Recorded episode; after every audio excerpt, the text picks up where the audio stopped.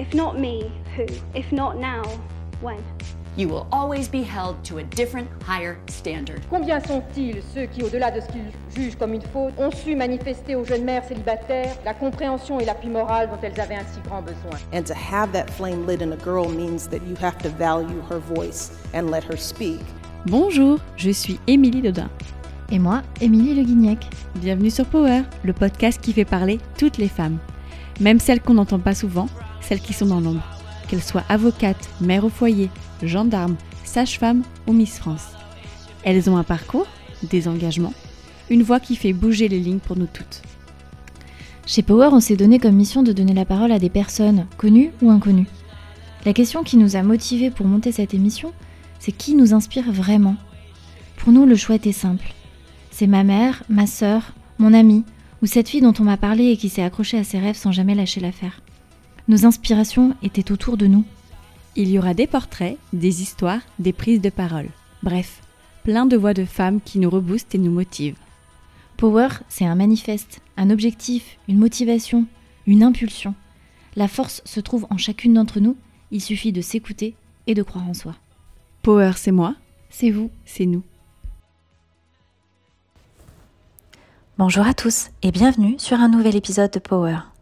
Nous avons l'immense plaisir de vous retrouver pour un nouvel épisode que nous avions très envie de faire depuis le tout début du podcast, avec Fatou Ndiaye.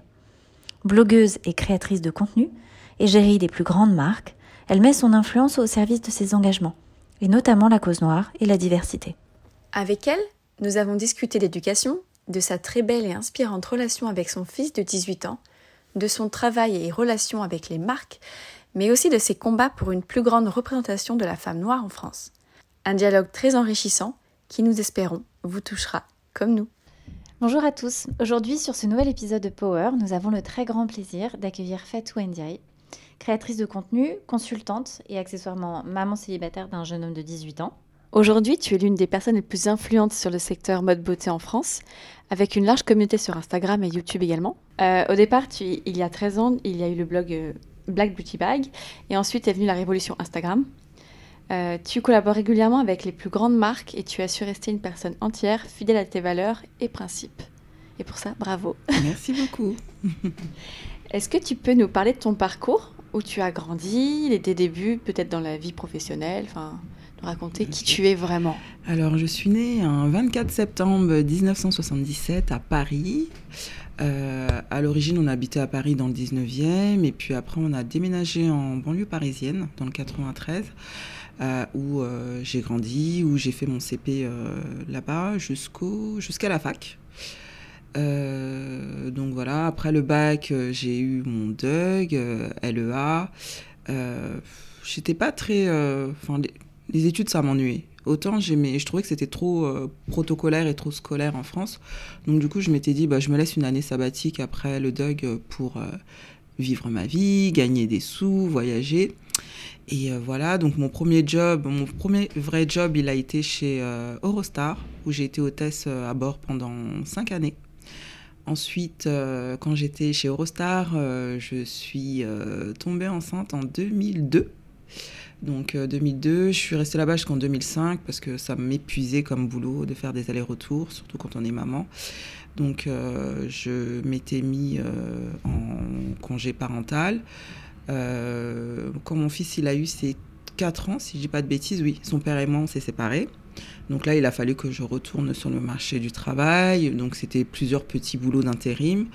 Euh, J'étais soit euh, à l'accueil, je faisais du standardisme, du secrétariat. Et, et puis une fois, il y a le directeur euh, de l'entreprise dans, lequel- dans laquelle je travaillais, qui, avec qui je discutais beaucoup, qui avait vu que ben, j'étais quelqu'un d'assez cultivé, que j'avais des diplômes, et il s'est dit ben, c'était pas ma place de rester euh, au standard. Donc euh, il m'a fait monter là-haut, à l'étage au RH, où je suis devenue secrétaire et après assistante de direction. Et c'est là, pendant mes heures de pause, où j'ai créé mon blog Black Beauty Bag, qui à l'origine s'appelait My Makeup Bag, sur Skyblog. Les premiers blogs, c'était sur Skyblog, voilà, génération. Aussi, hein, Génération Skyblog, donc euh, pendant mes, mes heures de, de pause déj ou café, ben, au lieu d'aller euh, papoter avec euh, les, les collègues, ben, j'alimentais mon blog. Voilà, donc un blog que j'ai créé en 2007 parce qu'en tant que femme noire qui aimait beaucoup la beauté, la mode, ben, je me retrouvais pas dans ce qui était montré dans, à la télé, dans les magazines, dans les films. On avait l'impression que si on n'était pas blanche, filiforme, qu'on habitait dans certains quartiers UP de Paris, ben, on n'était pas considéré comme parisienne. Et surtout, ben, l'univers de la beauté euh, ne parlait pas des femmes noires. Et heureusement, les États-Unis existaient, les séries américaines existaient. Donc, euh, on s'est toujours identifié à ce qui, ce qui se passait aux États-Unis en termes de beauté, en termes de mode, en termes de, films, de séries euh, pour les personnes noires de ma génération. Du coup, je me suis dit, ben, je vais créer un blog pour parler des problématiques, pas que beauté, mais des problématiques en général autour de la féminité, autour de la condition des femmes noires, plus de la beauté aussi, estime de soi, confiance en soi, euh, aux femmes qui me ressemblent et avec qui je pourrais partager euh, les mêmes euh, problématiques ou choses positives. Voilà. Et au départ du blog, tu as, senti qu'il y avait une grosse attente, du coup, justement, par rapport à, ta communauté? Ouais, honnêtement, je pensais pas. C'est à l'époque de Skyblog, je ne sais pas si vous vous souvenez, il faisait toutes les semaines les, les top, les top blogs. Et toutes les semaines, mon blog était dans les top blogs. Et c'est comme ça que mon blog s'est fait connaître. Et c'est là que je me suis dit, mais mince, je pensais pas que parler de ces sujets-là, euh, ben, il y avait plein de femmes en fait qui, qui demandaient que ça. Donc euh, c'est comme ça que mon blog s'est fait connaître parce que toutes les semaines, franchement, euh, j'étais sur le top Skyblog et c'était un propulseur qui faisait connaître les blogs de cette manière-là. Et puis c'est vrai que, comme tu dis, tu parlais pas que de beauté, tu parlais aussi d'empowerment, mhm. de confiance en soi, de tout ce qui euh, de, tout ce qui a trait, parce que la beauté, c'est pas simplement euh, des cosmétiques ou se, ou se, donner des tips euh, beauté, ça, ça, implique tellement de choses. Ça implique aussi la représentation qu'on a de l'image des femmes, là, en particulier peut-être des femmes noires. Mhm. Donc il y, y, a tout ça qui est. je suppose qu'en effet, il devait y avoir voilà, une vraie attente de la part des femmes. Euh, est-ce que du coup, ton blog n'est pas devenu professionnel au, début Les blogs n'étaient pas vraiment professionnels. Ça s'est passé comment pour toi euh alors c'est vrai que la première génération de blogueuses, moi j'aime bien dire qu'on est les euh, mastodontes de la blogosphère et ça me dérange pas. D'ailleurs je me, je me qualifie toujours, euh, je, préfère le mot blogueuse, je préfère qu'on parle de moi en termes de blogueuse qu'influenceuse. Ça, ouais. Bah, c'est vrai qu'à l'époque, quand on créait des blogs, c'était comme quelqu'un qui aime jardiner le week-end ou qui aime faire des gâteaux, qui aime la peinture. C'était un moment à, moi où je, me, où je faisais quelque chose qui m'animait. C'était euh, mon petit cocon. Et vraiment, euh, bah, j'allais à Sephora acheter mes produits. Je parlais de produits, de choses. Même si aujourd'hui, je travaille avec ces marques-là, ben, je suis quand même contente de revenir sur mon blog et de me dire, bah, je parlais de telle marque depuis des années et, et je suis restée fidèle à moi-même. Donc vraiment, les, les, blogueurs, dans tous les domaines que ça soit, c'était vraiment euh, avoir un blog, c'était un, c'était un passe-temps, c'était un hobby. Et euh, si on m'avait dit que quelques années plus tard, ce serait mon métier, j'aurais dit c'est pas possible parce que vraiment avant même, quand on était blogueuse et sur Internet, on se faisait plus montrer du doigt et moquer qu'autre chose. On était vus comme euh, des filles écervelées qui étaient juste là pour se mettre en, en avant sur des photos.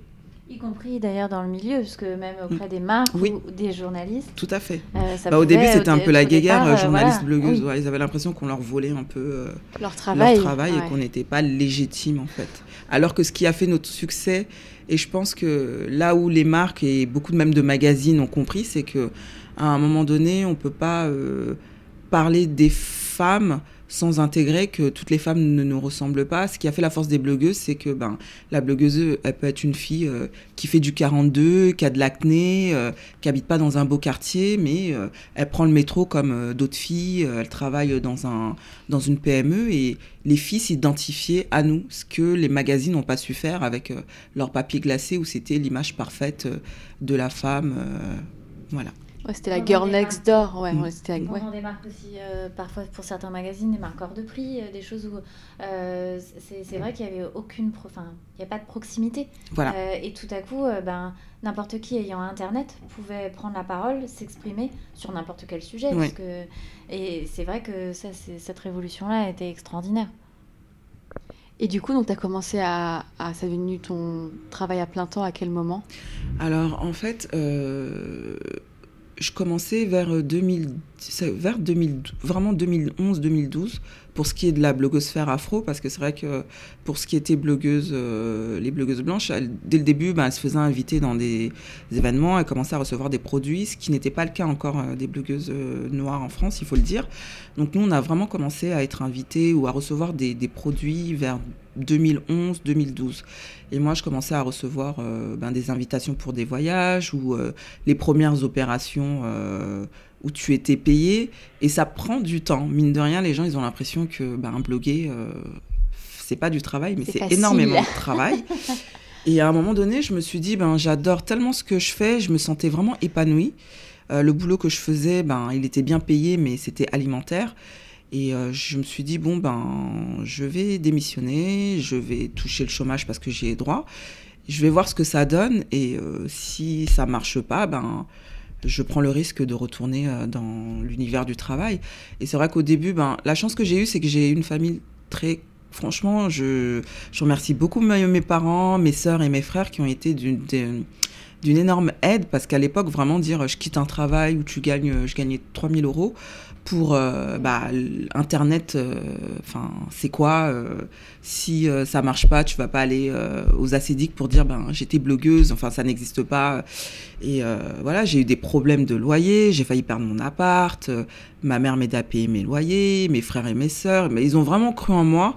Et je les remercie parce que c'est vrai que j'étais maman en plus, euh, je vivais seule avec mon fils, donc ils auraient pu me dire mais qu'est-ce que tu fais? T'es trop vieille, euh, en plus t'as un enfant à charge, va trouver un vrai boulot. Non, ils m'ont ils m'ont épaulée et, et je suis contente parce que bah aujourd'hui ben, j'ai prouvé que quand on croit en ce qu'on fait, ben ça finit par payer, donc euh, voilà.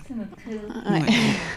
Et en plus, tu as des très belles collaborations. Oui. Là, actuellement, tu travailles beaucoup avec H&M, j'ai l'impression aussi. Euh, beaucoup avec H&M, L'Oréal, je Ah continue, euh, ça fait des Ça années. c'est clair. c'est la famille. Et euh, sinon, oui, j'ai j'ai des collabs avec de, de très très belles marques. Et souvent même, je suis étonnée parce que bon, celles qui me suivent savent que j'ai pas ma langue dans ma poche. J'aborde des sujets qui sont un peu touchy. Et je, me, je pourrais me dire, mais euh, t'es arrivé à un stade où ben, t'es bien, en fait, t'es bien loti. euh, ne prends pas la parole pour des choses qui peuvent te nuire. Et, et non, au contraire, la plupart des marques même me sollicitent et me disent on adore euh, tes prises de position, on adore la personne que tu es. Donc, euh, comme quoi, euh, rester authentique et le faire intelligemment, ça paye aussi. Parce que tu es très authentique et surtout, tu es engagé et t'es- c'est pas par effet de mode que tu le fais. Parce que c'est des convictions début, que tu as. ouais, c'est vrai. Et c'est vrai que c'est la première chose, moi, que j'ai retenue de toi quand je t'ai rencontré, Oui. c'est que tu disais les choses. Tu vois, c'était pas hypocrite. C'était. euh, bah, en fait, tu disais les choses, ouais, bah, tu disais ce que tu pensais. Oui. Et tu l'as toujours été. C'est vrai. C'est vrai Que ça plaise ou non, des fois, je Exactement. choque, mais mais bon, les marques vrai. actuellement, ce qu'ils cherchent aussi, c'est euh, une, une authenticité. L'authenticité, tu vas l'avoir aussi par rapport au fait que tu vas dire bah, les choses, en fait. Je le vois euh, avec les engagements que, qu'on a tous, ou plus ou quasiment maintenant, euh, parce qu'on vieillit aussi, Mhm. Donc euh, il y a ça aussi. Il y a le fait qu'avant, moi je sais qu'avant, j'étais pas du tout la même personne. Et bah, surtout en fait- quand on devient parent aussi. Ouais, a rien à voir. Mm. Enfin, je trouve que ça, ça t'ouvre le champ des possibles et surtout tu, ouvres les yeux en fait. Moi, ça m'a Mm. ouvert les yeux sur beaucoup de choses et je trouve que les marques maintenant déjà veulent travailler avec des personnes qui sont qui ont des convictions. Ouais. Et c'est important parce que euh, de le dire aussi, parce qu'il faut pas croire qu'ils prennent comme ça sur un casse Il n'y a pas que ça, ils prennent Ouais. en fait des gens qui peuvent aussi leur ressembler. Et je trouve ça très bien que toi tu l'aies toujours été et, euh, et c'est ce qui fait euh, qui tu es aujourd'hui aussi. Ouais. Donc euh, bravo pour ça. Ça permet aussi de sélectionner les marques. C'est vrai. Tu, tu vois, ce que euh, les marques qui te contactent, euh, quand tu as toujours été fidèle à ta, à ta ligne, à tes valeurs, euh, les marques qui te contactent savent parfaitement euh, Tout à fait. comment tu vas traiter les choses Oui. et, et le respectent. Et ça permet en amont de- d'éviter des, Nous, ça fait le ménage. oui, ouais. C'est vrai. des, des partenariats qui n'étaient pas forcément intéressants. Tu es maman d'un jeune homme en fait, hein, Oui. parce que bon, 18 ans, c'est ni si encore un ado. Moi, mais- c'est- moi, pour moi, c'est encore. enfin, je- C'est marrant, mais je- l'adolescence et les 18 ans d'un garçon, c'est pas pareil que, que les filles. Et moi, pour moi, c'est encore un petit bébé. Même s'il a Ce 18 sera ans, c'est. ouais. Ce sera toujours mon bébé, mais il y a toujours ce côté. J'ai l'impression que les garçons, il y a toujours ce côté un peu gauche. euh, Oui. Alors que nous, les filles, on est très indépendantes, matures, mais eux, c'est un peu. Donc, euh, ouais. Je- encore jeune homme 25 ado, ans. je dis oui. Ah, ouais, on va dire 25-30 ans, là, je dirais c'est un homme. Il va passer directement de la case Voilà. je- jeune homme à papa ou euh, Voilà.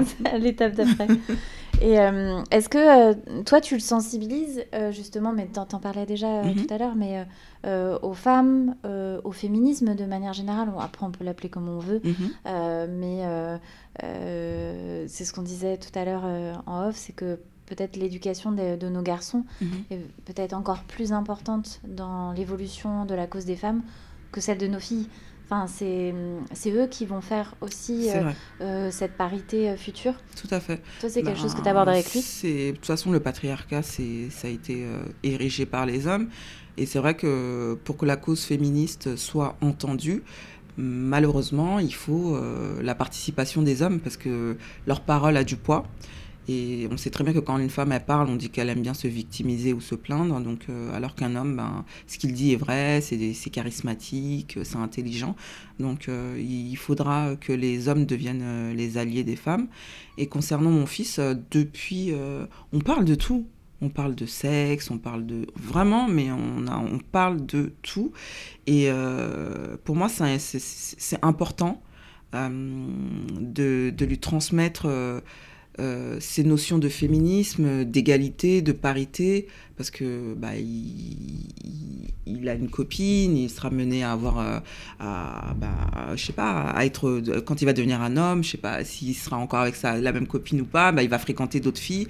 Et euh, je pense que, enfin, je pense, je suis sûre que ce que l'on inculque à nos enfants, euh, c'est ce qu'ils retiennent quand ils sont adultes. Un, garçon qui a l'habitude de voir sa maman cuisiner tous les jours pour son papa, de pas voir son père l'aider, ou qui a 20 ans et qui voit que sa maman bah, lui repasse ses fringues, lui fait à manger, bah, demain, lui, quand il va grandir, il va trouver normal que ben, ma mère me faisait ça, donc les femmes, c'est leur place. Ben, toi qui es ma copine, ben, euh, pourquoi tu ne le fais pas? Normalement, tu devrais le faire. Une bonne femme est censée faire ci. Et euh, comme je dis à mon fils, ben, quand as faim, ben, quand on a faim, on veut se nourrir, ben, on veut manger, ben, apprends à cuisiner. Et ça a été... Moi, j'ai été éduquée dedans. Ma mère, elle a fait pareil avec mes frères. On avait un tableau euh, pour faire la cuisine, pour faire le ménage, pour faire la vaisselle. Il n'y avait pas euh, les filles, elles font la cuisine, les garçons, eux, ils ont, ils ont les bras ballants en train de jouer à la PlayStation. On était vraiment, mais égalité, vraiment égalité. Euh, mes frères, c'est des mecs qui savent cuisiner, euh, ils ont leur copine, mon frère, il a sa femme. Ben, lui, par exemple, il sait cuisiner et sa femme ne sait pas cuisiner. Euh, je sais qu'il y, a des- il y, y a des personnes qui n'auraient pas trouvé ça normal, dire, mais mec, si tu cuisines, ta femme, elle sait pas cuisiner. Ben, lui, là, nous, on a vu, no- nous, on a vu notre père nous faire à manger. Quand ma mère, elle n'était pas là, qu'elle sortait ou qu'elle voyageait, mon père, il épluchait les pommes de terre avec nous. Euh, mon père nous faisait euh, à manger. Donc, euh, moi, j'ai eu l'habitude de voir un homme faire des choses de parents. Je dis, il n'y a pas des choses de femmes, il n'y a pas des choses d'hommes. Quand on est parent et qu'on a des enfants, il y a des choses de parents. Un papa, il- c'est un parent aussi. Donc, il n'y a pas des choses que la femme doit faire et que l'homme doit faire. Euh, moi, pour moi, c'est super important euh, de parler de ça avec lui parce que ben dehors, il a des amis, il va, il, a ses études, donc il, passe plus de temps à l'extérieur qu'à la maison. Donc, euh, ce qu'il entend à l'école, ce qu'il entend par ses copains, moi, je sais que plusieurs fois, il est venu me dire. c'est pour ça que j'instaure ce cette communication parce que je veux qu'il qu'il vienne aisément à moi me dire ben il y a eu ci, il y a eu ça.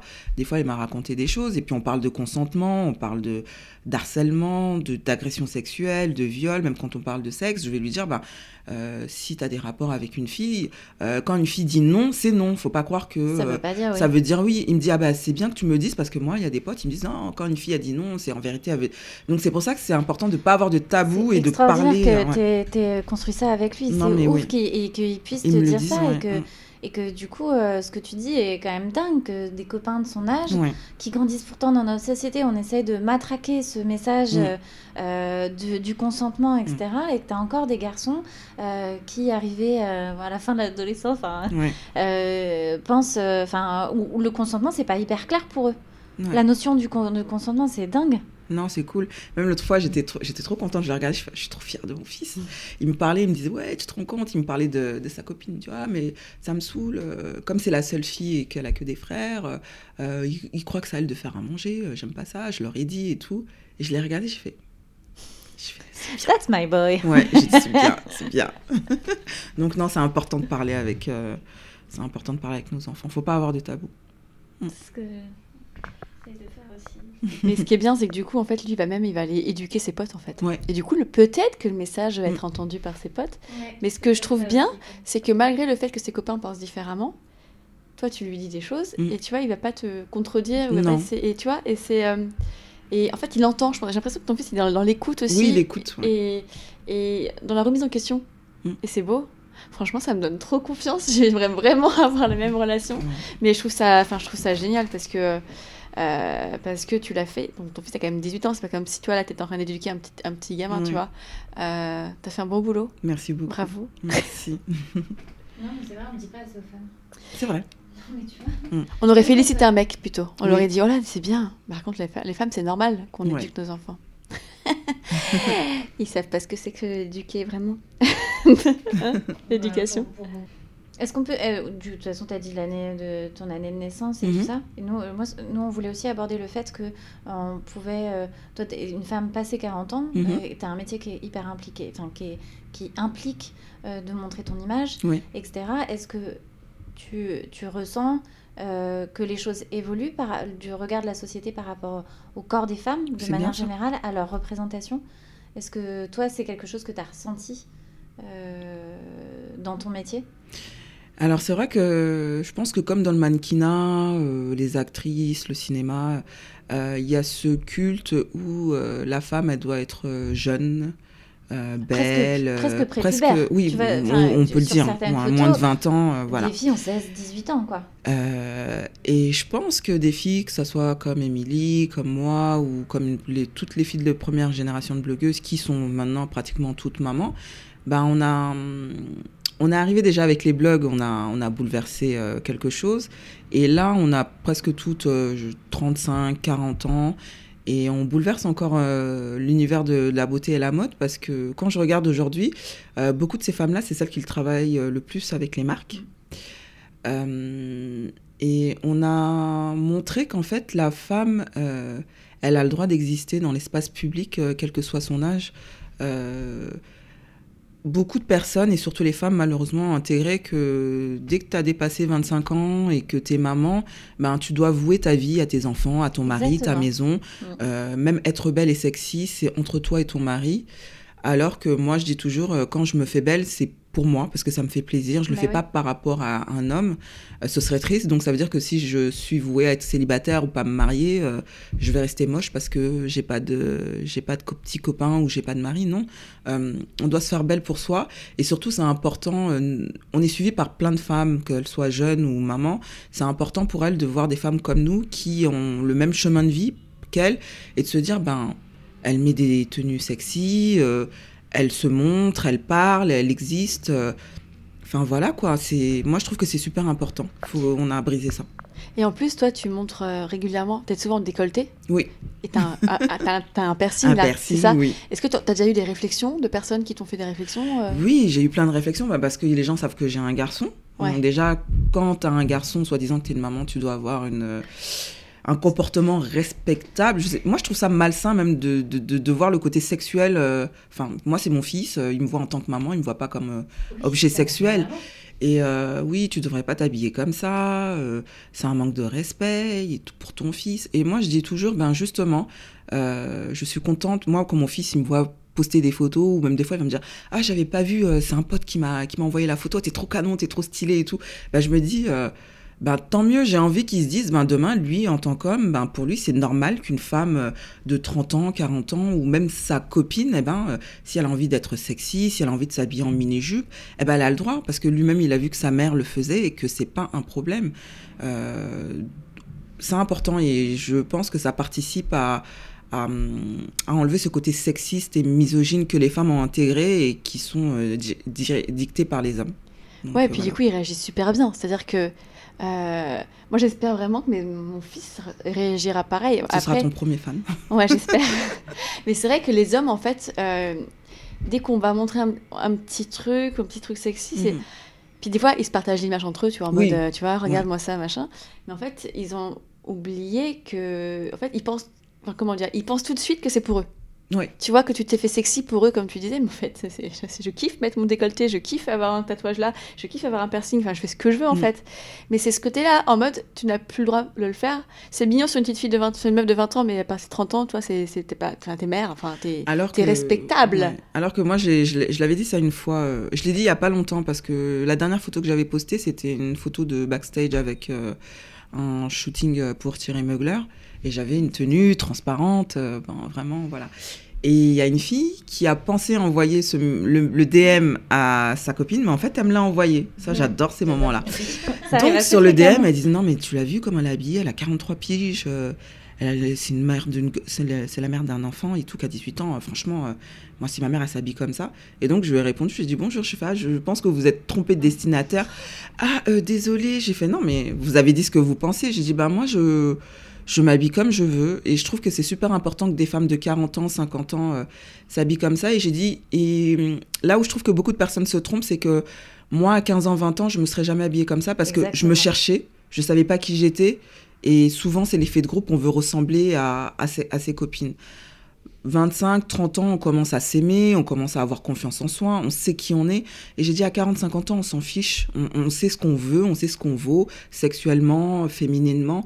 Elle m'a dit, ah, j'avais pas vu ça comme ça et tout. Je lui ai dit, ben, j'espère que quand vous vieillirez, vous comprendrez ce que je vis actuellement. Et, euh, j'ai envie de dire, j'ai dit, tout est dans la tête. Et parfois même, c'est les gens pensent vous faire du mal, mais euh, quand ils, ils vous disent ce genre de choses-là, c'est même pas contre vous, c'est parce qu'ils ont été éduqués dans ce truc où c'est pas bien d'être comme ça. Donc en vous voyant vous habiller comme ça, ils pensent que en vous attaquant, ça, eux, ça leur donne de la hauteur. Donc euh, je prends même plus mal euh, les attaques comme ça. Je me dis en fait, c'est ils aiment, mais c'est leur façon de me montrer qu'ils aiment, mais qu'ils n'osent pas le faire. Et que eux-mêmes, ça les renvoie à leurs propres limites. Voilà, vois, tout à fait. euh, à leurs propres peurs. Mm. Et c'est vrai que c'est. Tu, tu disais M, que c'est. C'est euh, la vision des hommes, mais pas seulement. Il y a aussi beaucoup, beaucoup. C'est souvent beaucoup Oui, porté ont par les femmes. le. Parce qu'elles ont l'ont intégré, intégré. euh, comme si elles se coupaient euh, d'elles-mêmes de- d'une part de liberté Mm. qui est énorme. Et euh, c'est vrai que bah, des femmes comme toi, hyper inspirantes, ça, ça fait avancer la cause des femmes, ou comme vous, parce que quand vous avez commencé, vous aviez la vingtaine, etc. Et votre communauté, elle a grandi avec vous Tout à fait, ouais. aujourd'hui et c'est ça a un impact hyper fort et en effet c'est une représentation de la femme qu'on voyait qu'on voyait jamais voyez pas, avant ouais. C'est vrai que les gens, en fait, généralement, ils vont te dire merci beaucoup parce que grâce à toi, je me suis assumée. Mm. J'ai por- osé porter un décolleté ou j'ai osé porter euh, des jupes, machin. Les gens qui devaient te dire, mais en fait, j'ai jamais porté de cuissard, j'ai jamais porté ça. Ils osaient pas. Ils disaient, ça se faisait pas, en fait. Et moi, j'ai remarqué ça, en tout cas, dans, dans ma communauté, c'est que plein de filles m'ont remercié de dire, en fait, maintenant, grâce à, to- grâce à toi, j'ose. Et Ouais. je trouve que c'est ça que tu fais aussi, c'est que Ouais. tu, tu montres aussi le chemin. Tu dis, mais en fait, attendez, enfin, putain, putain, t'as plus rien à prouver à, à personne, bah donc déjà, tu fais ce que tu veux. Mais je trouve que là-dessus aussi, ça permettre d'évoluer. Et euh, ça leur fait du bien, en fait, de voir que, bah, en fait, euh, tu peux carrément le faire, quoi. Bah oui. Et moi, est enfin, tu vois, ouais. Mm. Mais après aussi, tu fais pas ton âge. Il y a ça aussi, c'est que tu fais pas ton âge aussi. Je Oui. trouve, non mais il y a pas que ça. Il y a le fait que déjà Ouais. que je pense que les gens, ils pensent, enfin, moi je pense qu'il y a pas mal de gens aussi qui doivent pas se penser. enfin, tu le dis beaucoup que tu as avec ton âge, parce que d'ailleurs c'est rare. Ah, moi, sur je Ouais. il y en a plein, tu vois, tu remarques. pas leur âge, c'est vrai. Il y en a que tu plein, hein. qui, il y en a plein qui vont passer 35 ans, ils vont plus Ils vont dire qu'ils ont. c'est vrai, c'est vrai. J'en connais plein, hein, et tu ils te diront jamais l'âge qu'ils ont. Ouais, parce qu'elles ont peur de se dire ben elles vont perdre des contrats Exactement. ou qu'elles font trop vieilles. euh. Et ce qui est bien, c'est que toi, t'en as, t'en as rien à faire, quoi. Ben, moi je trouve que quand on a peur de nommer les choses, ben on leur donne pas vie et ça nous freine dans, dans plein de choses. Et après comme je dis, on, on, on est tous on, on va on est tous euh, venus au monde et on va tous vieillir. On va tous mourir, donc à un moment donné, il faut l'accepter et vivre avec son temps, quoi. Et Et après, ouais, ouais, après tu vois, tu vois des marques comme L'Oréal, pour le Mhm. coup, qui eux, ils ont quand même des égéries, tu vois, qui montent leurs cheveux blancs. Oui. Euh, qui a fait sa pub pendant le confinement euh, Oui. sur les racines, Ouais, qui était une bien. pub, mais exceptionnelle quand même. Ils ont bien, bien, ouais, ils ont jamais trop bien géré. Mm. Euh, ils vont en fait, tu vas avoir ces égéries qui sont qui vieillissent en fait, qui Mm. sont vieillissantes. Mais parce que en fait, euh, nous c'est pareil, tu vois, on est on n'est plus les petites meufs de 25-30 ans du Ouais. début. Euh, bah, on a vieilli et nos communautés vieilli, vieillissent avec vieillit nous. oui. Et c'est toujours des filles qui achètent, ce sont toujours des filles qui, ont, euh, qui sont. euh, Enfin, c'est des vraies femmes du. Enfin, Oui. c'est des femmes, quoi. Ils ont un pouvoir d'achat. Et... ils ont oui, pouvoir d'achat et surtout, euh, elles savent où elles en sont aussi dans leur vie. Dans leur vie, ouais. Et, euh, et ce qui est chouette, c'est que ce sont des, euh, comment dire, des personnes réceptives à tout ça. Et, et la- les marques, surtout, l'ont compris. Ils ne Oui. sont pas dans un système de on veut que les personnes super jeunes, il y en a, hein, parce qu'avec les youtubeurs, etc., moi je sais que je suis perdue sur toute cette nouveauté, sur cette moi, tout ce nouvelle qui est génération. YouTube, je regarde pas trop. Mais, euh, mais euh, ils sont là aussi présents, mais ils vont Mm. pas avoir le même comportement avec nous Mm. Qu'avec ces personnes-là, parce qu'ils n'ont pas du tout les mêmes cibles aussi. Tout à fait. Mais je pense que le confinement, il est- ça a beaucoup joué aussi. Ouais, Ouais. en quel a- sens? Moi, je sais que quand j'ai fait du consulting avec quelques marques qui m'ont dit que le confinement leur a permis de voir que, ben, en fait, c'est pas non plus euh, le nombre de followers, la grosse communauté qui fait euh, l'influence de, de, de la personne, quoi. C'est plutôt euh, son état d'esprit, son authenticité. Et je pense que beaucoup de marques, le confinement leur a fait comprendre que, ben, c'est pas non plus les plus jeunes euh, qui qui, sont, qui ont une forte image euh, communicante auprès de ce que la marque veut véhiculer. Et que c'est vraiment des femmes, euh, de tous les, des, des femmes de 30, 40 ans qui sont actives, qui ont le pouvoir d'achat, qui sont, qui aujourd'hui sont vraiment le cœur de, de leur, de leur consommatrice. Oui, en fait, en Ouais. gros, se...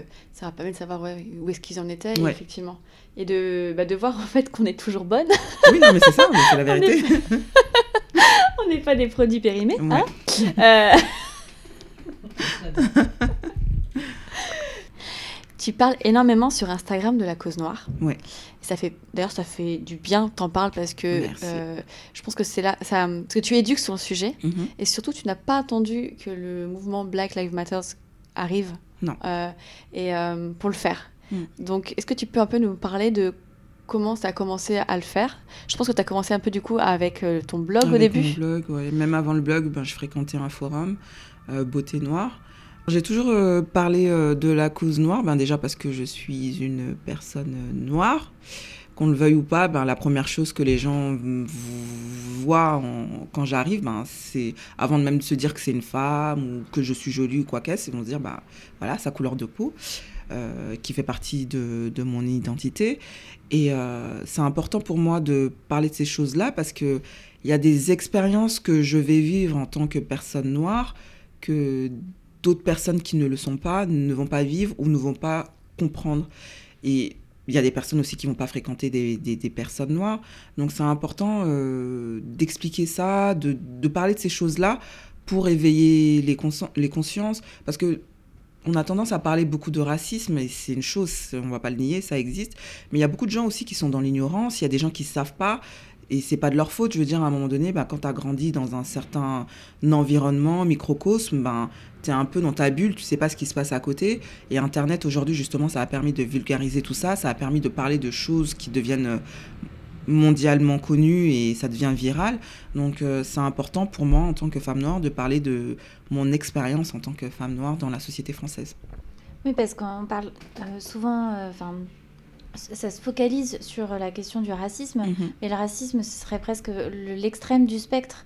Dans, dans, euh, dans tout ça, il y a, y a- y a aussi euh, simplement des... pré- Les gens se disent toujours, moi, je suis pas raciste. Oui, ça, j'aime pas ça. Et en fait, tu as tout un tas d'autres comportements, Mm, et d'où- l'importance de l'éducation Mm. et de la pédagogie, euh, notamment que toi tu fais. Mm. Euh, mais c'est c'est ça aussi, c'est que les gens se disent je suis pas mauvais, je suis pas quelqu'un de, de raciste, mais en fait il y a tout un tas d'autres comportements complètement. euh, D'ailleurs, c'est les mêmes qu'on peut retrouver dans la société par rapport aux femmes. Mm. Tu- tu- les gens se disent pas, c'est des comportements presque acquis. Oui, Ils à fait. il, les- conscientisent pas que, Oui. que c'est que c'est des Que comportements normal, problématiques Mm. et, que, euh, et que ça a un impact sur les gens. Tout à fait. Et c'est vrai que c'est hyper important. Il n'y a pas que le euh, raciste.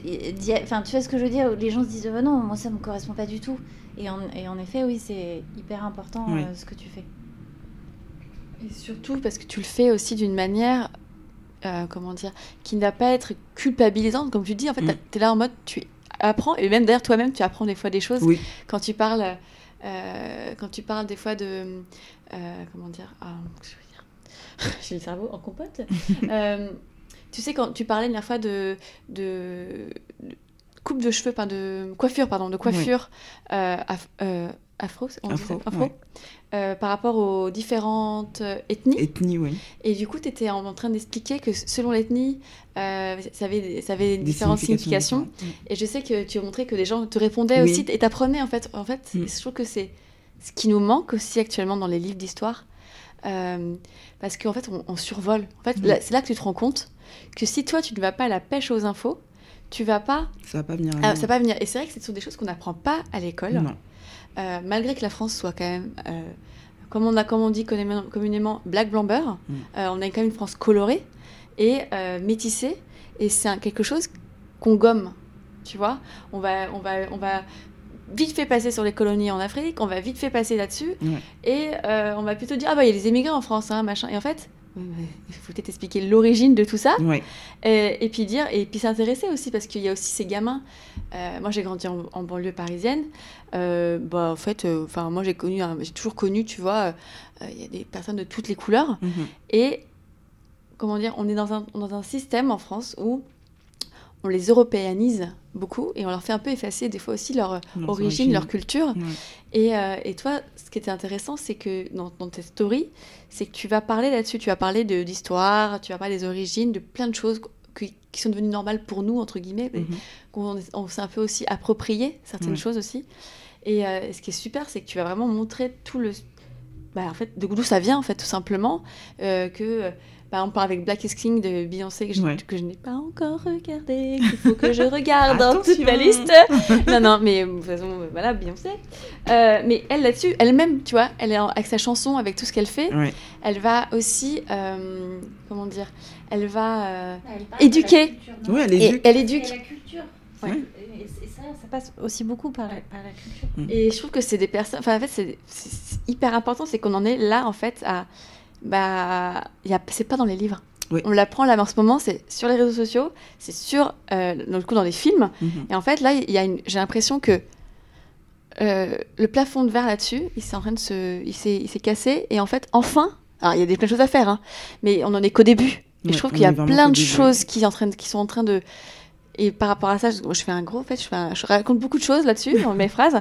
Mais en fait, j'ai l'impression aussi que.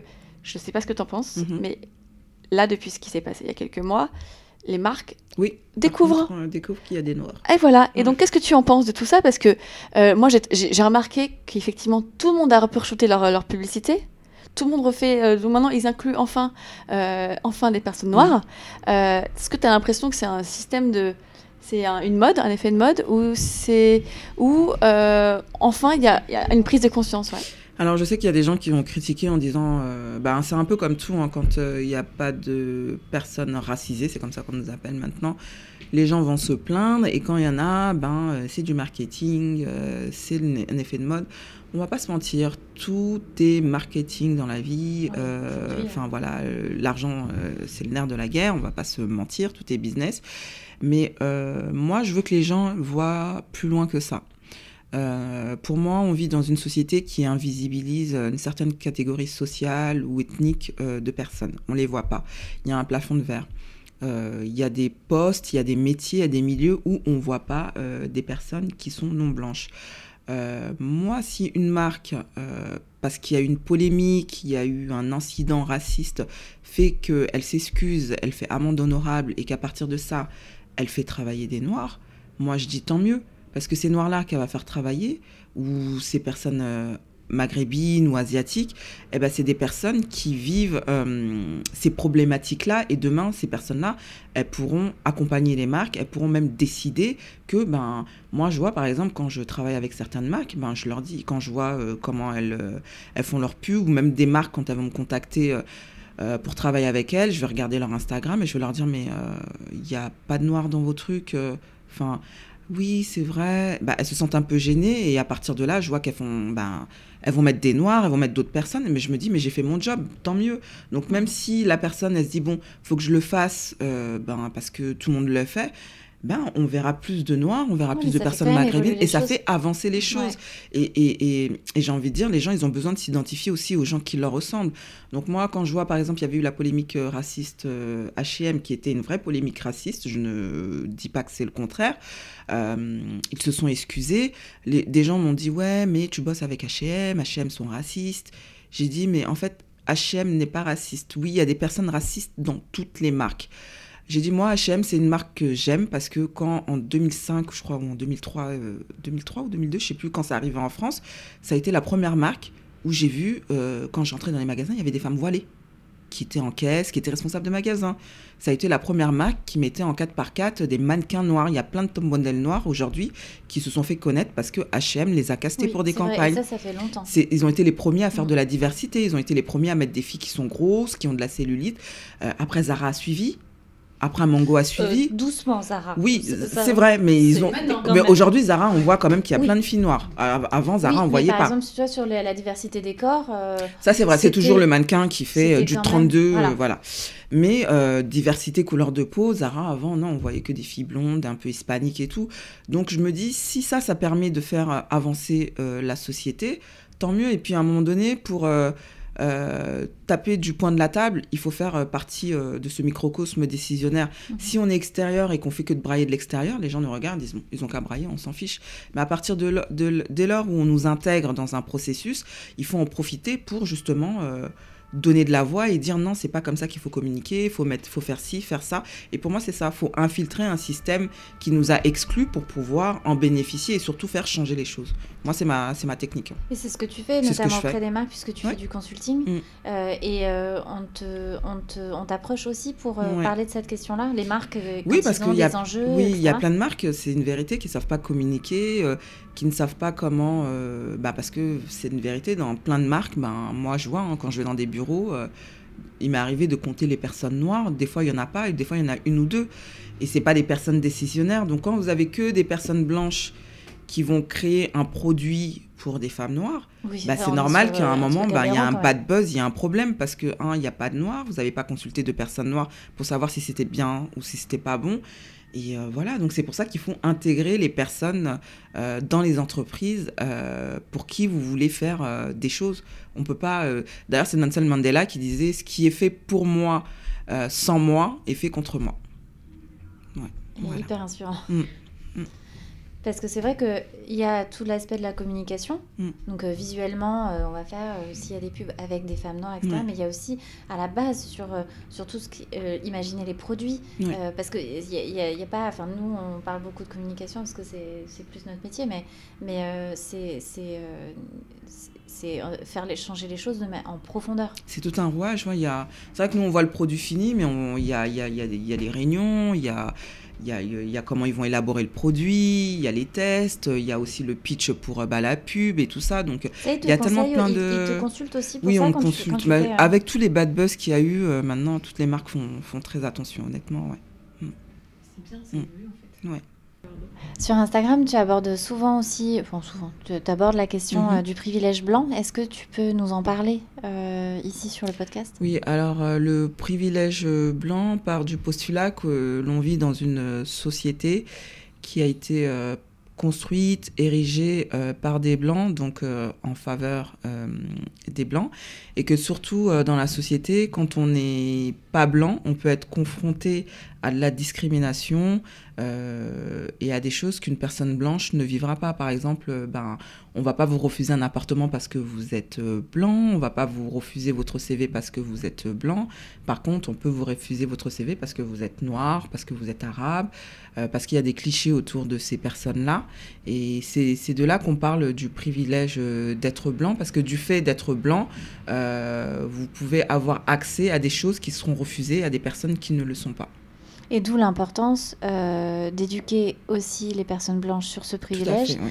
pour euh, provoquer aussi une, une, déjà une réflexion Une réflexion, oui. et ensuite une prise de conscience Tout à fait. euh, de ce, de, de cette, de ce fait-là. Parce que quand tu nais avec un privilège, Bah, tu le sais Tu- pas, en tu fait. le sais pas. Pour toi, c'est normal, ouais. Et d'ailleurs, j'ai oublié le nom de cette comique blan- blanche américaine. C'est sur Netflix, d'ailleurs. Euh, et son... Ce documentaire s'appelle... euh, oh, c'est Chelsea. Celle-ci, voilà. Euh, elle parle justement du privilège blanc. Et c'est super bien fait. Je conseille à tout le monde de le Et c'est un regarder. documentaire sur Netflix Sur Netflix, ouais. En regardant, on il est génial. le- Ah, le il est, lien. il, il est génial. euh, Et, et justement, je trouve ça important que, et, et c'est comme pour le combat du féminisme où on demande à ce que les hommes en parlent et soient les alliés parce qu'ils seront écoutés, et ben pareil, les gens qui bénéficient du privilège blanc, on leur dit pas euh, vous êtes les méchants ou, euh, c'est pas bien. Euh, tout le monde aime être privilégié et jouir de quelque chose qui lui est bénéfique, mais en prendre conscience et savoir que ben moi je jouis de quelque chose qui peut discriminer d'autres personnes et parce que elles, elles sont pas comme moi, donc elles peuvent pas en jouir. Ben, juste d'en parler, je trouve ça honorable. Et ça fait, ça fait avancer le débat. Ça fait avancer et, le et débat, au, oui. au final, ça peut vraiment faire Ça avancer les choses Changer concrètement. les choses, tout à fait, oui. Et c'est de la même manière, si on peut faire un parallèle avec le patriarcat Mm. d'une société qui a été pensée et faite par les Par hommes, les hommes.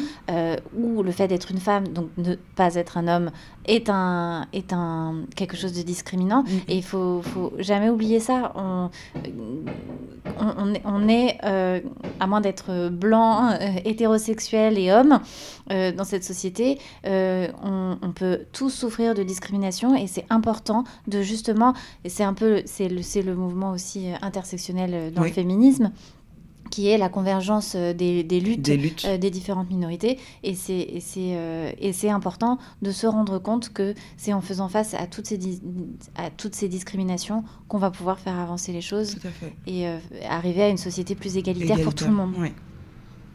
C'est par rapport à une, une réflexion que, que je me, qu'on, s'est déjà fait euh, à nombreuses reprises, c'est que presque aujourd'hui, euh, les entreprises portent plus d'évolution sociale que euh, les décisions de nos gouvernements. Et c'est on avait abordé dans un épisode avec Margaret et Caroline de BNP et L'Oréal, Mhm. euh, qui étaient responsables RSE euh, toutes les deux dans leurs entreprises respectives Mhm.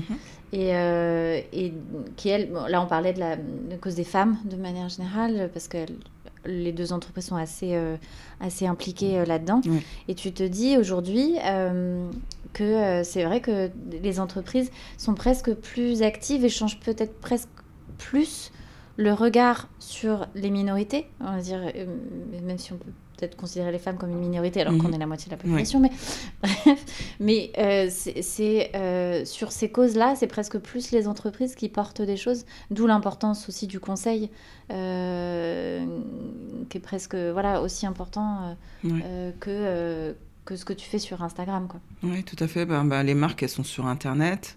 Elles communiquent beaucoup sur Internet. Aujourd'hui, c'est devenu un canal de diffusion énorme. Et malheureusement, euh, ben, tout ce qui est gouvernemental, ils sont un peu euh, à la ramasse. C'est des personnes qui ne veulent pas évoluer euh, avec, euh, avec leur temps. Donc c'est vrai que les marques, maintenant, elles communiquent euh, ben, tout ce qui est féminité, euh, bien-être, même des causes féministes, sur les violences, sur le harcèlement, sur les, les cas de pédophilie et tout ça. C'est vrai que elles sont plus impliquées et elles communiquent mieux que les Alors, gouvernements. Peut-être le font-ils pour des raisons que on, peut, on pourrait ne pas trouver louables, qu'elles le font parce que, marketingment parlant, c'est Mhm. plus intéressant, parce qu'elles vont s'adresser à des cibles et tout. N'empêche que, elles font quand même changer. Elles changent les choses et puis elles donnent de la voix La aux, militantes. Moi, je vois aujourd'hui, il Ouais. y a des marques qui. Ben, il y a des conférences, il y a plein de podcasts, il y a des trucs euh, avec des. Si ça fait connaître des organismes, des associations et ça met en avant un combat de femmes, euh, moi je dis euh, let's go parce que les marques elles ont de l'argent donc ça peut, euh, elles peuvent intervenir, euh, je sais pas, créer des, des- des logements pour des mères euh, en difficulté, euh, venir en aide à des enfants. euh. Il y a tellement de choses à faire que tout aide est bénéfique. Partout, tu regardes, il y a Mm. des choses à faire. Mm. C'est, juste dingue. Mm. Et euh, tu, tu disais aussi avec, avec Émilie tout à l'heure que tu fais aussi de la pédagogie auprès des personnes noires qui sont de ta communauté. Mhm. Est-ce que tu, tu penses qu'il y a, il y a, il faut parler euh, peut-être même aussi pour les personnes noires, encore plus de la culture noire pour faire de l'éducation? Est-ce que toi, tu ressens Ouais. ça? Moi, je le ressens et c'est pour ça que je le fais quand je peux parce que, euh, enfin, des personnes comme nous, on a, enfin, nos parents, ce sont, c'est- ça a été quand même la première vague d'immigration dans les années 60-70 à venir en France.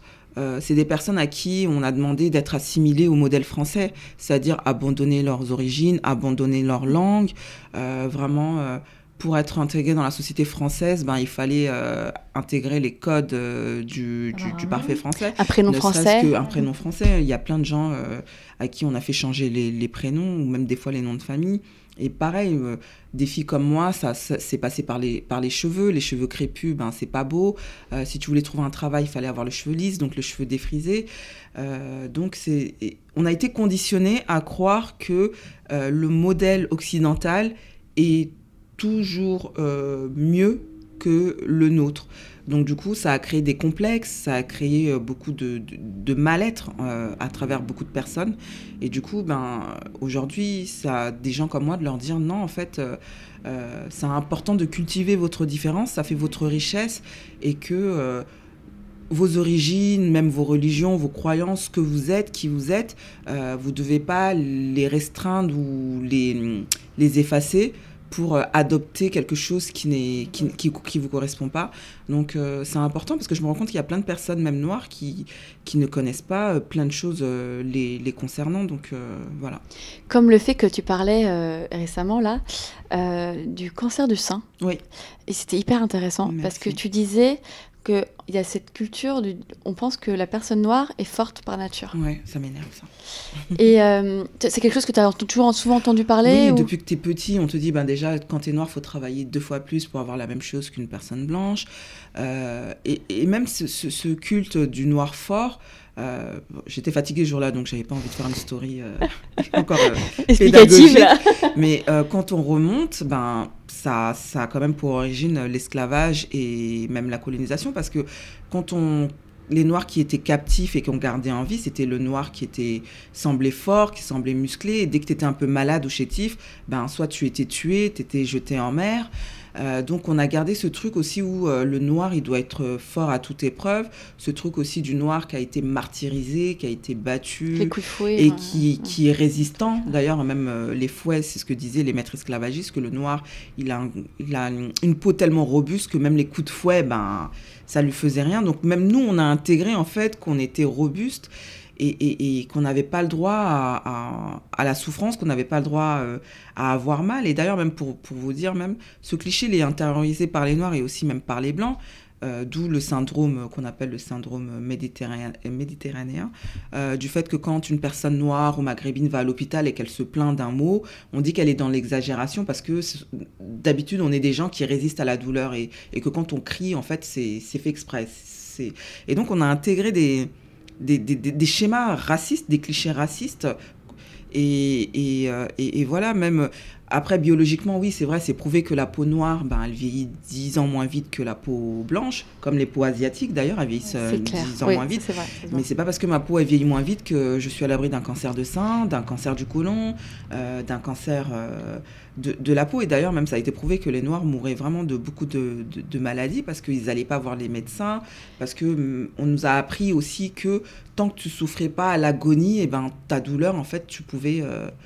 Ça va, ça va passer, mais non, en fait. et, euh, d'ailleurs, euh, tu vois, pendant la crise de la pandémie, là, mhm. euh, aux États-Unis, c'est quand même les principales victimes. C'était les Noirs, oui. Et tu te rends compte Parce que, tu vois, est-ce que, est -ce que ça vient parce qu'il il y a ce que tu, tout ce que tu racontes, etc. Ou, ou et parce que, du coup, aussi, les métiers qui les exposaient aussi. Tout à fait, oui. les métiers, les conditions sociales, la pauvreté... Donc voilà. Et c'était aussi, oui, et c'était d'ailleurs, c'était les personnes noires, même, ils avaient dit, qu'il faisait partie des personnes où il y avait le plus euh, fort taux d'obésité. Et c'était aussi pour ça qu'il mourait aussi. Euh, c'est incroyable. Hein. Mais c'est bien que du coup, tu en aies parlé, de dire que vous n'êtes pas invincible. Comme plus que, tu vois, le, mm. le cancer du sein, il mm. touche tout, le, monde. Et c'est bien que tu en aies parlé parce que euh, faut faire prendre conscience de ça à tout le monde. Mm. Euh, bah, parce qu'en fait, la peau, elle est fragile, quoi qu'il arrive. Et, aussi, en plus, par rapport à ça, parce que je parlais au fait de protéger sa peau, tu parlais aussi du défrisage, du défrissage, défrisage, j'arrive pas à parler, euh, avec tous les produits qu'on t'injecte perturbateurs endocriniens. C'est incroyable. Et d'ailleurs, c'est pour ça que les filles euh, noires, elles sont réglées plus rapidement que les filles blanches. Parce que les premiers défrisages, il y a des mamans qui défrisent leurs filles à 3 ans, 4 ans. 5 ans. Euh, et donc, ben voilà, perturbateurs endocriniens, donc euh, les règles qui, arrivent plus vite, les pousser des poils qui poussent plus vite et tout ça. Ah, voilà, donc voilà. Et même d'avoir ces règles plus, plus vite, ça provoque même des fois plus de cancer. Ah oui Ouais dans l'article que j'ai partagé, ils expliquaient tout ça. D'accord, mm. ça j'ai pas fait gaffe. Ok, bah. Mais c'est bien que tu en mm. parles, parce que du coup, toi, tu, tu, tu, tu, éduques, et surtout, je pense que tu peux aussi, peut-être qu'il y a des filles, des filles qui vont te, qui vont te lire, qui ont lu ça, et qui j'ai eu plein de messages. Hein. Tu vois et bah, J'ai même plein de filles d'ailleurs qui m'ont dit, c'est vrai ce que tu dis. Euh, euh, une qui m'a vraiment, ça m'a touchée, elle m'a dit, ben, j'avais une copine qui, avait, qui est morte à 28 ans. Euh, bah, elle avait mal, mais à chaque fois, elle disait, mais non, c'est rien, nous les noirs, ceci, cela, et c'est et quand ils ont découvert son cancer du sein, c'était stade 4 et euh, elle est décédée. Donc, euh, Ouais, c'est chaud. Hein. Mm.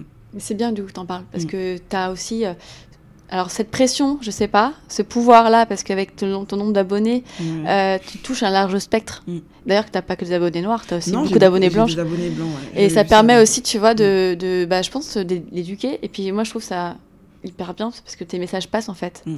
Ils passeraient mieux, tu vois, que hein, quand tu lis un livre ou quoi que ce soit. Ouais. Et, et le pouvoir des réseaux sociaux. Ouais.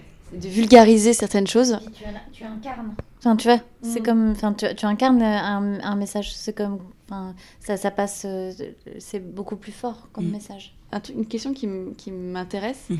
Euh, Est-ce que du coup, euh, en tant que personne noire, tu as eu, et puis en tant que femme, Ouais. du coup, entre guillemets, c'est tout ce qui va être double peine dont on Ouais. parlait, est-ce que tu t'es euh, sentie discriminée dans ton travail? Est-ce que tu as senti, enfin, en ton- avant quand tu travaillais euh, chez Eurostar, Alors, discriminée en tant que femme, euh, non, mais par rapport au fait que je sois noire, oui. Bah, ça a été beaucoup à l'époque par rapport à, à nos cheveux. Euh, on n'avait pas le droit. euh, et j'avais eu cette différence. Quand une fille blanche, venait avec euh, ses cheveux, il n'y avait pas de problème. Mais nous, fallait que ça soit plaqué, il fallait que ça soit défrisé, ou alors fallait fallait des fallait des, des tissages. Et puis ce truc de, en fait, où nos coiffures faisaient pas sérieux. Et j'ai gardé encore contact avec des collègues, des anciens collègues, et je les vois aujourd'hui avec des locks, avec l'afro. Ils me disent Ah non, mais ça a changé. Et puis ils disent Ouais, mais on lit tous ton blog et tout. et, et non, maintenant on dit hein, C'est nos cheveux et tout. Et je dis Waouh, c'est bien comme quoi. euh, mais tu as un vrai pouvoir, hein, tu vois là-dessus. c'est cool. Non, mais ça fait du bien, ça fait les Ouais. choses évoluent, quoi. Mm. Et, euh, et heureusement. Est-ce que tu as déjà vu à travers les réseaux que tu pouvais euh, euh, faire avancer le débat Tu vois, que certaines choses suscitaient une, une réaction de ta communauté euh, euh, Juste susciter le débat avec eux, tu vois, faire euh, évoluer, euh, peut-être même simplement en discutant avec, euh, de manière individuelle avec des gens en MP ou Mhm. est-ce que tu as senti que tu avais vraiment un pouvoir ouais, d'influence? Oui, je l'ai senti, ben, ça à plusieurs reprises, reprises pardon, depuis, depuis des années, parce que je pense que, bah, après ce que je dis, ce que je pense, ça j'en ai conscience que j'ai pas la science infuse et que ce que je peux dire aussi peut plaire et déplaire, mais euh, je sais que ça a permis à beaucoup de gens d'avoir une autre approche euh, de la manière de penser sur certaines choses, euh, sur certaines choses. Euh, que d'ouvrir le débat, par exemple, sur des sujets un peu touchy comme, je sais pas, ça va être l'excision, la monoparentalité chez les femmes noires, parce que c'est un sujet très tabou. Parce que c'est vrai que je sais que moi, par exemple, dans, dans, les, cultures dans lesquelles j'ai grandi, ben, une femme part pas de chez elle euh, si elle n'est pas mariée. euh, euh, voilà, t'es pas maman seule. Et même si ça va pas avec ton mari, ben, en fait, Il y a une expression qui dit il faut attacher ton pagne. C'est une manière de dire ben, serre ton cœur. Enfin. Euh, c'est pas même s'il te trompe ou si ça va pas en fait euh, c'est plus important d'avoir euh, une image de couple de que d'être épanoui toi-même. Et je sais que une femme comme moi, ben, Fatou Ndiaye, mon prénom à consonance africaine, de culture, enfin même si je pratique pas, mes parents sont de culture Afrique de l'Ouest et pratiquants euh, musulmans. Euh, donc c'est vrai que moi j'arrive là, euh, ouais, Fatou Ndiaye, bon, elle doit être musulmane. Mais attends, elle est sur les réseaux, euh, elle se montre comme ça, euh, elle est pas mariée. euh, on m'a déjà vu avec. on- Je le fais plus. Avant, bon, ça m'arrivait de montrer quand j'étais avec, quand j'étais en couple, mais c'est un truc que je ne fais plus. Je garde ma vie privée pour moi. Donc on sait que ben voilà, je peux être peut-être en mai 2019. Ah, je sais qu'elle est avec tel mec et mai 2020, elle est avec un autre mec. Donc euh, j'ai l'image d'une femme assez libre. Je, je bois de l'alcool. euh, J'ai déjà mangé du porc. euh, J'ai eu des rapports sexuels sans être mariée. J'ai eu un enfant hors mariage. Donc j'ai un peu cassé ce code, cette image de la fille Westaf, toute, toute mignonne, toute gentille, qui, qui écoute ce que la culture veut qu'elle représente au sein de la société. Donc ça a permis, je sais que ça a permis à plein de filles, euh, plein de filles me disent ça, merci. euh, par exemple, le fait de parler d'avortement ou de plaisir sexuel, de toutes ces choses-là qui sont tabous, bah, les filles me disent merci beaucoup. En fait, tu, tu casses l'image un peu euh, de cette femme noire psychorigide ou de la femme noire, limite, on dirait que ben elle a pas de vie épanouie, c'est pas une femme comme une autre. Et, et je dis, ben, tant mieux. Et puis aussi, j'ai fait partie d'une génération qui n'a jamais eu du mal à, à parler de ces up and down. Je veux dire, moi, j'ai jamais eu de mal à dire que, ben, oui, au début, je vivais pas de mon blog, ça a été la galère. Euh, je me suis retrouvée presque érémiste. Euh, euh, on a failli me foutre à la porte. Enfin, je trouve que c'est important de. On peut pas être authentique si on a du mal à, à, se, à se raconter. Et je pense que c'est ce qui fait une de mes forces parce que, ben, si j'ai envie de dire merde, je dis merde. Et ça apprend doit laisser, mais mais les gens savent que ben, je suis pas là pour vendre euh, une image édulcorée euh, de la vie parfaite, quoi. Il y a des hauts, il y a des bas. Et après, je pense que les gens sont assez intelligents pour comprendre que euh, Instagram, c'est une c'est mon travail et ce que je montre, c'est en relation avec mon travail. Mhm. Et que, bah, comme eux, il m'arrive des jours, ben, j'ai envie de parler à personne au téléphone. Il y a des jours, ben, je pleure. Il y a des jours, je me dispute avec mes, mes soeurs et mes frères. En fait, je suis un être humain comme tout le monde. Quoi. Donc, voilà. T'es une femme libre. Et t'es une femme libre. Ouais. Et ça, c'est quand même extraordinaire. Ouais. Bah, merci beaucoup Fatou parce que c'était intéressant d'avoir aussi euh, un peu le, côté plus euh, début caché que moi je connaissais pas non forcément tu vois tout ce comment tu as démarré etc et, euh, et, et, puis c'est inspirant parce que tu es une femme libre comme on mm. disait et surtout t'éduques aussi sur plein de choses mm. et je pense que pour ça, il y a plein de gens qui doivent absolument aller sur son compte Instagram Black Beauty Bag. Merci. Je mettrai de toute façon euh, dans la barre d'infos euh, toutes les infos euh, pour te retrouver. Ok. Et puis, on te souhaite bah, encore plein de belles collaborations à venir. Merci. Et qu'on continue, que tu puisses continuer aussi à faire évoluer les mentalités parce qu'il y a encore du travail. Ouais. Mais en tout cas, on y arrive. Ouais, c'est vrai. Et à nous inspirer. Merci beaucoup. Merci beaucoup pour l'invitation. Et d'avoir partagé avec nous. Merci. Merci à tous de nous avoir écoutés et merci beaucoup à Fatou d'avoir partagé avec nous son parcours inspirant et enrichissant. Vous pouvez d'ailleurs la suivre sur les réseaux sociaux Black Beauty Bag, tout attaché. Si vous avez aimé cet épisode, n'hésitez vraiment pas à nous mettre 5 étoiles sur iTunes et un commentaire. Cela nous aidera beaucoup à faire connaître et faire vivre Power. À bientôt pour un prochain épisode et n'oubliez pas de croire en vous.